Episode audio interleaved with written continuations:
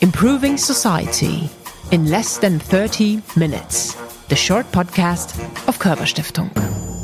Fast charging and long lasting batteries. In a world that is filled with technology, we all want our devices to run smoothly. Thinner, lighter, and yet more powerful. I bet you know the ads. I also bet that you might not know the science behind the batteries or who's doing the research. At least I didn't know it before I met the British chemist Clare Grey. She has performed pioneering work to optimize batteries, which is why she's the winner of the Körber European Science Prize 2021. Let the spark ignite your view on batteries. Improving Society with Clare Grey. Moin, or in English, hello. Hi, nice to see you remotely. I'm very honored to have you on the show, and we are talking a lot about batteries and lifespan of batteries today. So, obviously, the first thing I need to ask you is why is it that after like two years, all of my smartphones lose their juice? I would turn the question around and say it's actually amazing they last for so long. okay, fair enough. You've got materials and you're putting lithium ions backwards and forwards in them, and you're expecting the structures to stay the same and not to degrade. You are taking an anode and a cathode, so the, the part, major parts of your batteries, and one is highly oxidized and one is highly reduced, and they yet are stable. You have an anode, the negative part, and you have mm-hmm. a liquid, and that liquid actually reacts with the anode all the time. And yet, it's the whole passivation chemistry that the chemists and scientists have figured out that is keeping these things for going for two years. So, I actually think you should turn it around and say, wow, I've got something that goes backwards and forwards. You know, how many processes in your life do you expect to happen 500 times without you making a mistake? You know, even hmm. if you open the cupboard and you start putting things in shelves, you'll mess it up. If someone said to you, you know, remember the arrangement. I'm going to repack and restack things. I bet you two years later you'll have messed up. It does sound very smart, this whole process. So I wonder, how did we get there from like my primary school teaching when I used these lemons and created some energy? What happened in between those two methods?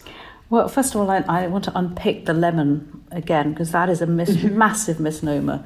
So, the lemon battery consists of a copper piece of wire and a zinc piece of wire, mm-hmm. and it's the difference in the reactivity of the copper and zinc that's giving you the energy. The lemon is just a liquid with ions that allow in this case, the protons to move backwards and forwards between them. So everyone thinks it's a magic lemon. The magic is in the two metals. So those were the sort of batteries that have been around for years and years and years, for centuries. And then it was a bunch of chemists over the years came up with better materials to put together a rechargeable battery. And so you start off with the Baghdad battery, it's very topical chemistry, but really moving into the chemistry of the Italians who came out of manganese dioxide. So the manganese that can be oxidized and reduced. And so you put that together with zinc, and then you discharge that battery. The zincs go into solution. Actually, the protons go into the manganese oxide and eventually the zinc, and that gives you the so called primary battery. The difficulty of that, you can only go one direction. It's very difficult to recharge it. And so, what you needed to find was a structure where you could put ions in and you could also pull them out without changing the structure. And so the first, or the best example of that came from Stan Whittingham, who took a sulfide, had layers of sulfur, titanium, sulfur, sulfur, titanium, sulfur, and he showed that you could put lithiums inside them. And the analogy I like to think about is that you've got sponge cake, so we have a lot of those in England, so you've got layers of cake, and you're trying to put the jam inside. And this goes back to your question well, why do you why do batteries fail? I mean, you can imagine if you're putting jam in and trying to get the jam out and you're doing this multiple times, the cake crumbles. Well, the same thing happens in the batteries. The titaniums and the sulfur ions start to move, and so the process don't work so well. But anyway, Stan came up with titanium sulfide. He put it against lithium metal, and then he needed to find a liquid that didn't react with the lithium metal and it didn't react with the titanium sulfide. And he came up, and he and others, and it's obviously a field of lots of different people, it's just easy to pick on a few names. Obviously, he was part of the Nobel Prize. Um, but the titanium sulfide process worked quite well, but it wasn't very high voltage, it was only about two volts. And the other problem was the lithium metal. So when you put lithium in, it goes from lithium metal to an ion. The ion goes inside the titanium sulfide. When you charge up in the other direction, you pull the lithium ions out, they go through the liquid, the equivalent of the lemon juice, but it's not water, it's an organic compound, and then it plates on the lithium metal. And instead of plating smoothly, it forms these mossy or dendritic structures. So these iron metal filaments come out, and if you do it for too long, the iron filaments can actually short circuit, so they can go from the lithium metal to the titanium sulfide, and then that metal bridge discharges your battery very fast. You get heating and you get fires. And so that original titanium sulfide battery was commercialized, but it was pulled off very quickly because of these safety incidents. Meanwhile, John Goodenough in um, Oxford was looking at other oxides and he came up with the lithium cobalt oxide structure. And that's very similar to titanium sulfide, except now you've got layers of lithium, oxygen, cobalt, oxygen, lithium, and, and so on. So you've got the idea again of the cake sponge, and the cake sponge is the cobalt oxide layers, and then you've got the lithiums inside. And now you charge it, you pull the lithiums out. And then at the same time, the groups in Japan were working on graphitic structures, so carbons, and eventually it became uh, graphite. So that's another layered compound. So you've got sheets of carbon and you can put the lithium ion safely inside. And that was the basis of today's modern lithium ion battery. And it's essentially looked like that for 25 years or more than that now, where you've got lithium cobalt oxide on one side and graphite on the other side. Two layered compounds, lithium shuttling backwards and forwards. And that was why it was called a rocking chair battery, because it rocked, the lithium ions rocked backwards and forwards. Mm. So. So you were just talking about those dendrites, and these are like the most scariest things that I've heard of when it comes to batteries because they look like hair, and then when they come from one side to the other, and they cause these, you know, the heat and maybe explosions and everything, that sounds pretty dramatic. Does that still happen? Because we all have those stories of everyday people getting a heart attack or something, an electric shock from touching their phone while it's charging. Is that what it is? No, I mean, I think dendrites, lithium dendrites, are one of the possible safety stories. It's one that I happen to work on. If you look back at some of the early recalls of lithium ion batteries, they came from poor processing. So the initial ones were done in poor automated with poor quality control, and at those points, people actually got iron filings that dropped into the batteries. And so when they you put a battery in a can, so you can imagine, but it's on a slightly smaller scale, you roll out the component. You roll out the copper, then you roll out the cathode, which is a, the, the, lithium cobalt oxide so, and some carbon. Then you put a separator, which is a bit like a piece of filter paper, and then you put the graphite on top, and then you put another uh, layer. It's actually goes aluminium next to the lithium cobalt oxide and copper next to the graphite, technically, and then you roll them up like you would a Swiss, a Swiss roll. So this whole thing, and then you shove it in a can so it's a bit like a, a can of Coke, except it's much smaller. And then you have to seal the whole thing. And that sealing process actually had problems, and iron filings entered into the battery because of that and short circuited the battery. And so you couldn't see it initially because they weren't actually in that short circuiting position, but then people are using them, they're moving them around, they're shaking them up, and they moved. That was one cause. But the other dendrite story I was telling you about is something that still happens. So if you charge your battery too fast, instead of putting lithiums nicely into graphite, you form these little lithium filaments on the graphite. And that's why if you're designing an electric vehicle battery, you can't charge as fast as you want because you're worried about intercalating it, safely.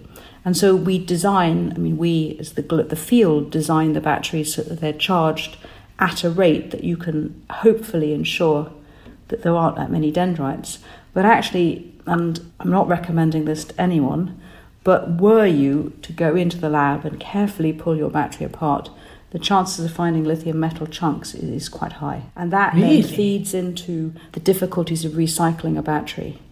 So, as a society, if we're proposing to roll out and end the use of internal combustion engines, we're going to roll out electric vehicles, and in the UK, you know, that's by the end of the decade. So, we're going to have this fleet of electric vehicles and we're going to have to recycle.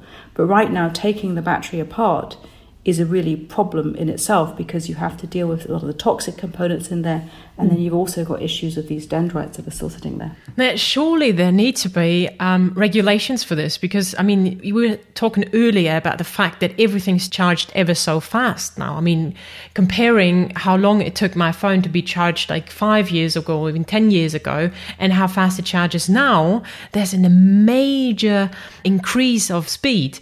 However, I wonder if people now say even faster charging, is that the super speed charging that could be threatening? So, should I be careful as a consumer when the advert says is the fastest charging battery ever? Well, I think that when you, as a consumer, are using your product. The product is spec to work within the safe regimes. They're not typically pushing everything to the limit. So mm-hmm. I, I, would say that you shouldn't be worried. Now, that comes with the caution warning, and I think what you have to remember is, and this is something that's really interesting for scientists to think about. A new phone comes out, and we could mention the companies that we all know about, but they sell a lot of phones. And then in the labs, they're having to test these batteries and they will pull out some batteries from the, the, the, the production Charge. line and they will test them. They will ensure that those batteries have no faults. And each battery individually, what you do is you charge and discharge it, you check it's okay, and then you actually, there's some decomposition reactions that go on and they gas, and then you seal the battery and it all looks good, you check it doesn't die, and then it goes out into your phone.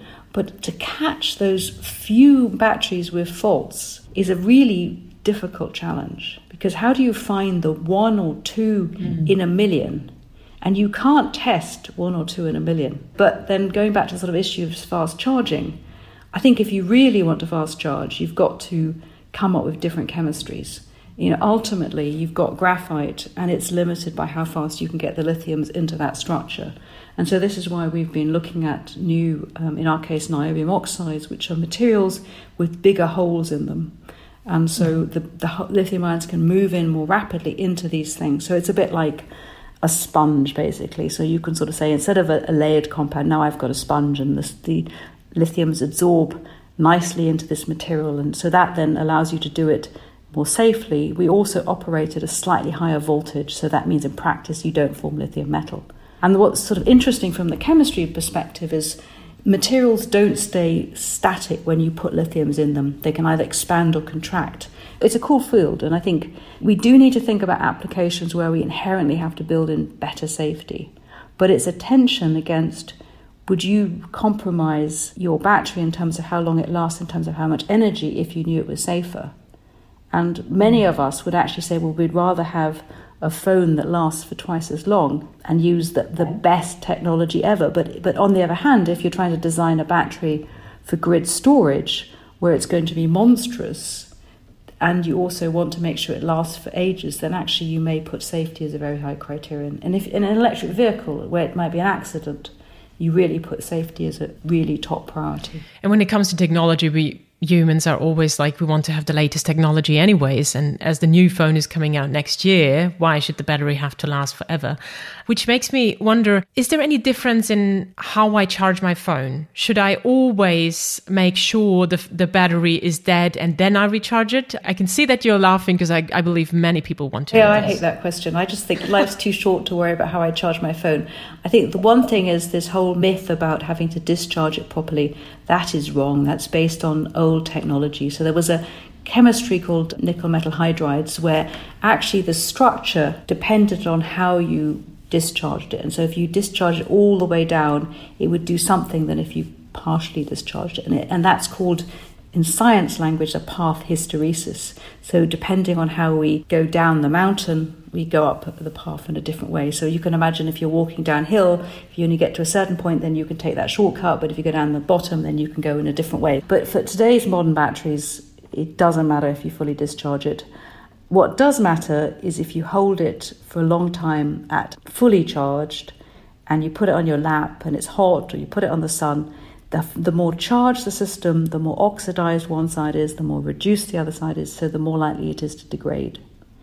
And the same thing again, if you charge fast, you get heating, and that heating causes these degradation reactions. So the thing you have is you, your battery is operating at close to 4 volts. And I just I said this at the beginning of the program the components are metastable. And so, what metastable means is it's not their thermodynamic state. So, they want to react to something else.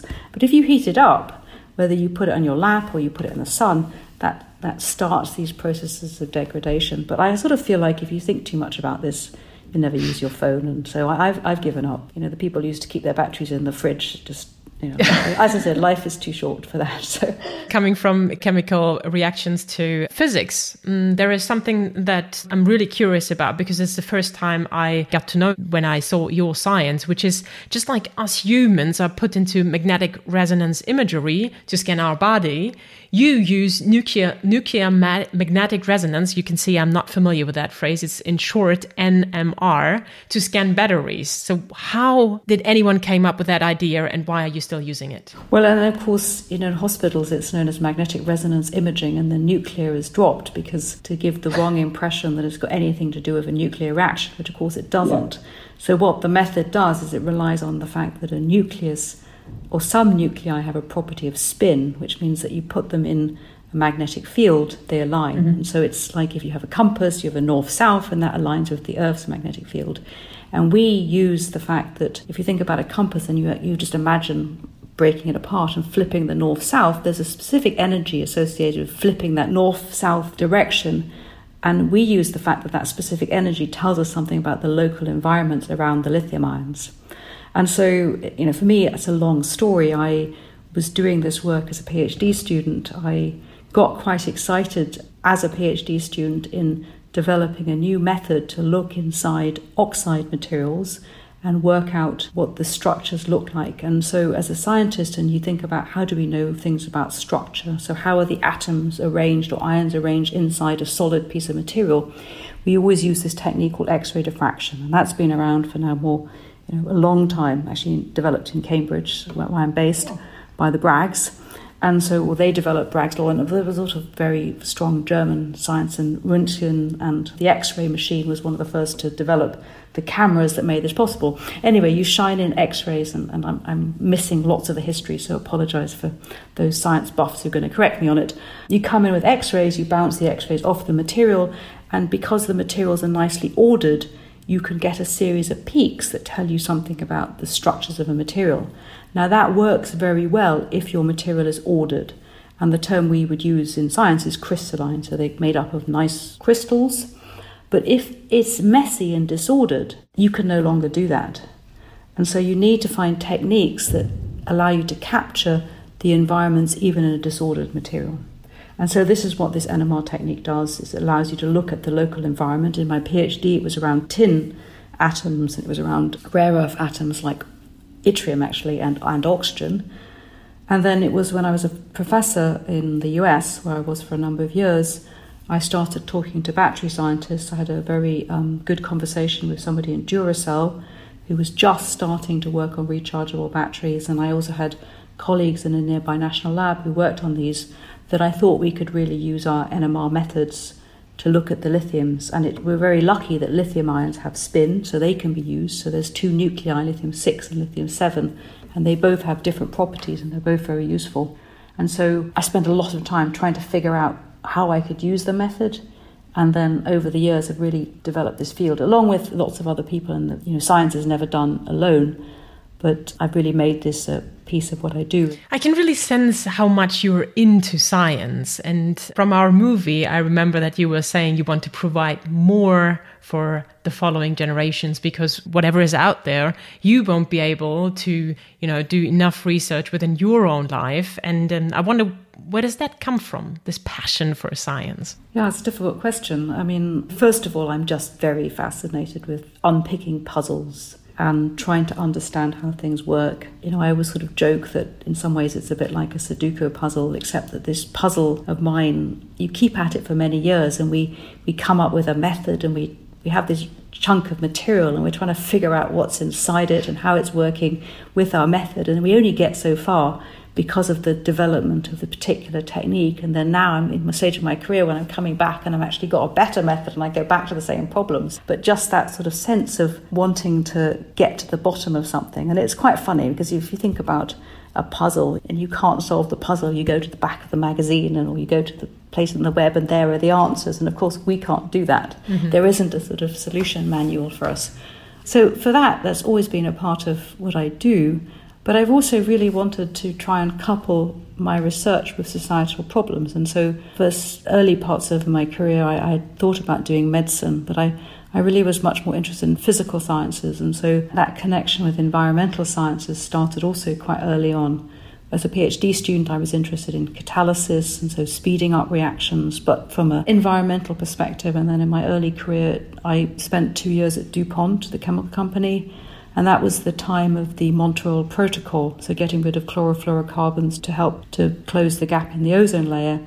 And I started to think about how to use um, the methods we were using to try and improve the synthesis of hydrofluorocarbons, which at that time were the replacements for chlorofluorocarbons. Now, hydrofluorocarbons are actually now being phased out as well, but we were trying to think about how we could separate different mixtures of that. And then I got into environmental chemistry and, and how I could use my methods to look at how pollutants are absorbed on iron oxides and other minerals. And so I just have liked that connection through to the fundamental science to what that could impact the world. But I, I'm also quite passionate about articulating the need for not just the sort of development side. You know, it's not about applying the things in the world, it's also about doing that fundamental science to make the rest happen. And it's sort of easy to forget that, that if we're really going to solve the 2050 goals and climate change goals, there's a lot of real important fundamental science that's needed to be done now.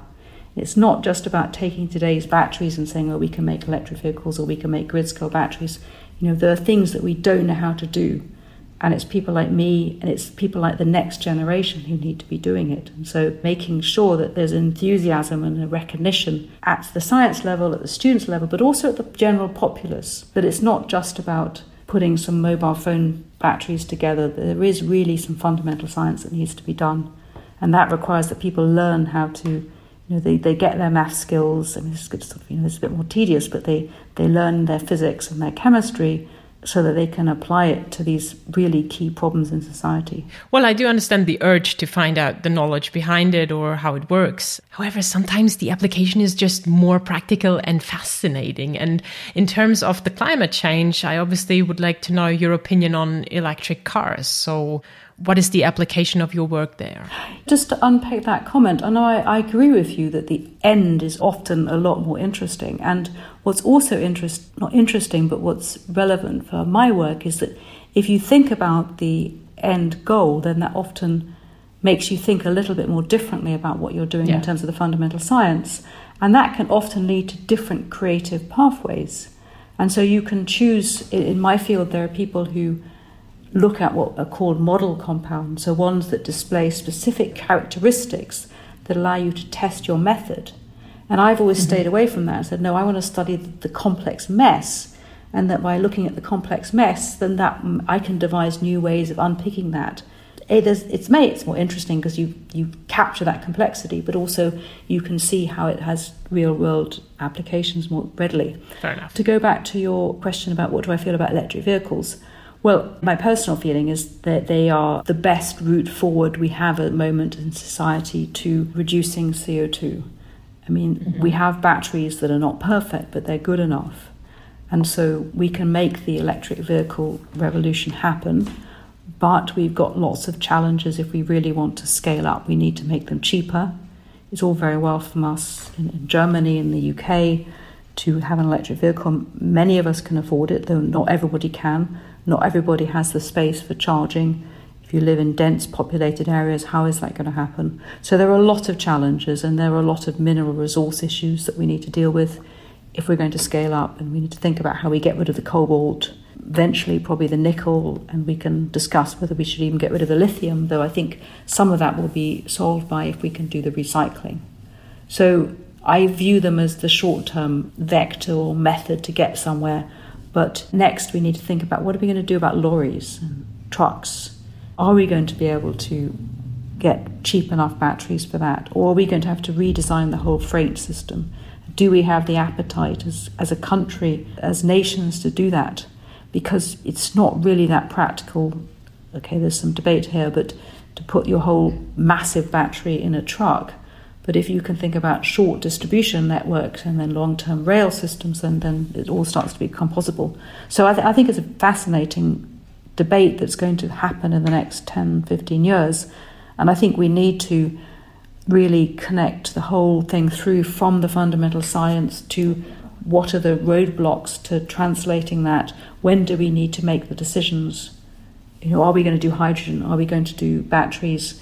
At what point do we have to actually say we're going to do this versus that? And what do we need to do now to enable those decisions to be made in the next five years? So I'm skirting around your answer, so, but I, feel like we have electric vehicles, they are part of the solution, and we have batteries that are good enough for at least generation one, two, and three.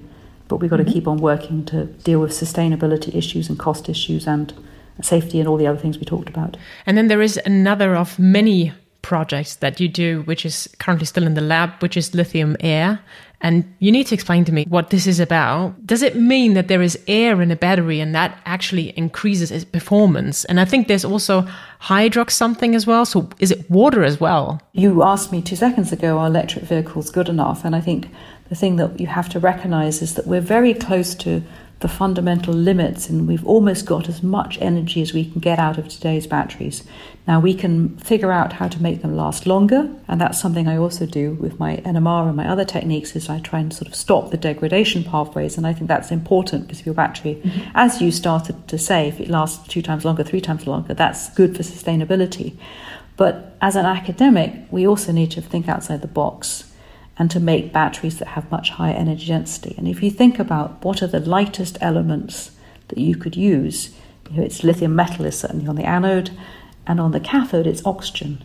So if you can make a battery where you just literally take lithium lithium metal and oxygen together to form lithium peroxide, so Li2O2, that would be the ultimate battery. And that battery has an energy density of 10 times that of a normal battery, and it's comparable to petrol or gasoline. So, energy density is you know, how much energy you can get out of it per unit of weight or volume, if you depending on your application. So, yes, so that's that's the dream battery, and um, we've been working on it for a number of years. So, a hearing aid battery is very related. So, that's a combination of zinc and oxygen. And when you use the hearing aid battery, you rip a tab off, and that then lets the oxygen in. But with oxygen comes in water, it comes to CO2, and the reason you have it sealed is that they all react, and so you want to stop that. And so the same thing happens for lithium air, except lithium is more reactive than zinc. And so you form lithium carbonates, you form lithium hydroxides. And what we did was come up with a battery that formed lithium hydroxide, and then you can reversibly cycle with lithium hydroxide. And the feeling was that that's a more stable end product than lithium peroxide. So peroxide is, is an oxygen that's got two extra electrons in it, but it's still got an oxygen-oxygen bond. So the sort of end reaction of an oxygen is to form O2 minus, an oxide ion, and that's much more stable. And that the hydroxide is an OH minus, so that's similar. So that's why, in principle, that's a good system. There are disadvantages of it. It's difficult to do it reversibly, and that's what we've been trying to get our heads around for the last six years now, sadly, to try and actually go from that initial idea that we had, and other people are pushing on sort of slightly different ways of doing things, to actually making something that's commercial or even a prototype, let alone commercial. The problem that we're still struggling with is that as you cycle many times, you get lots of degradation reactions. And so the route from hydroxide to oxygen are through radicals. And if you just think about what radicals do in your body, I mean, they're what's caused they're, they're responsible for your aging. And we have exactly the same problems, except we're doing it backwards and forwards all the time. And so it's stopping those side reactions again. And so that's what we're working on. And as a scientist, we have to be trying to sort of push the next generation of batteries to get us out of the, the limits that are imposed in today's technologies. Clare Grey has won the Körber European Science Prize 2021. And I am certain that the prize money will be spent on more cool research. Speaking of cool, Clare Grey is also listed among the coolest UK female tech founders. Living proof that science is anything but boring. If you want to dive deeper, feel free to check the links in the show notes. One thing I take home from this conversation is the reminder that there is a lot more we need to worry about than how to charge your phone.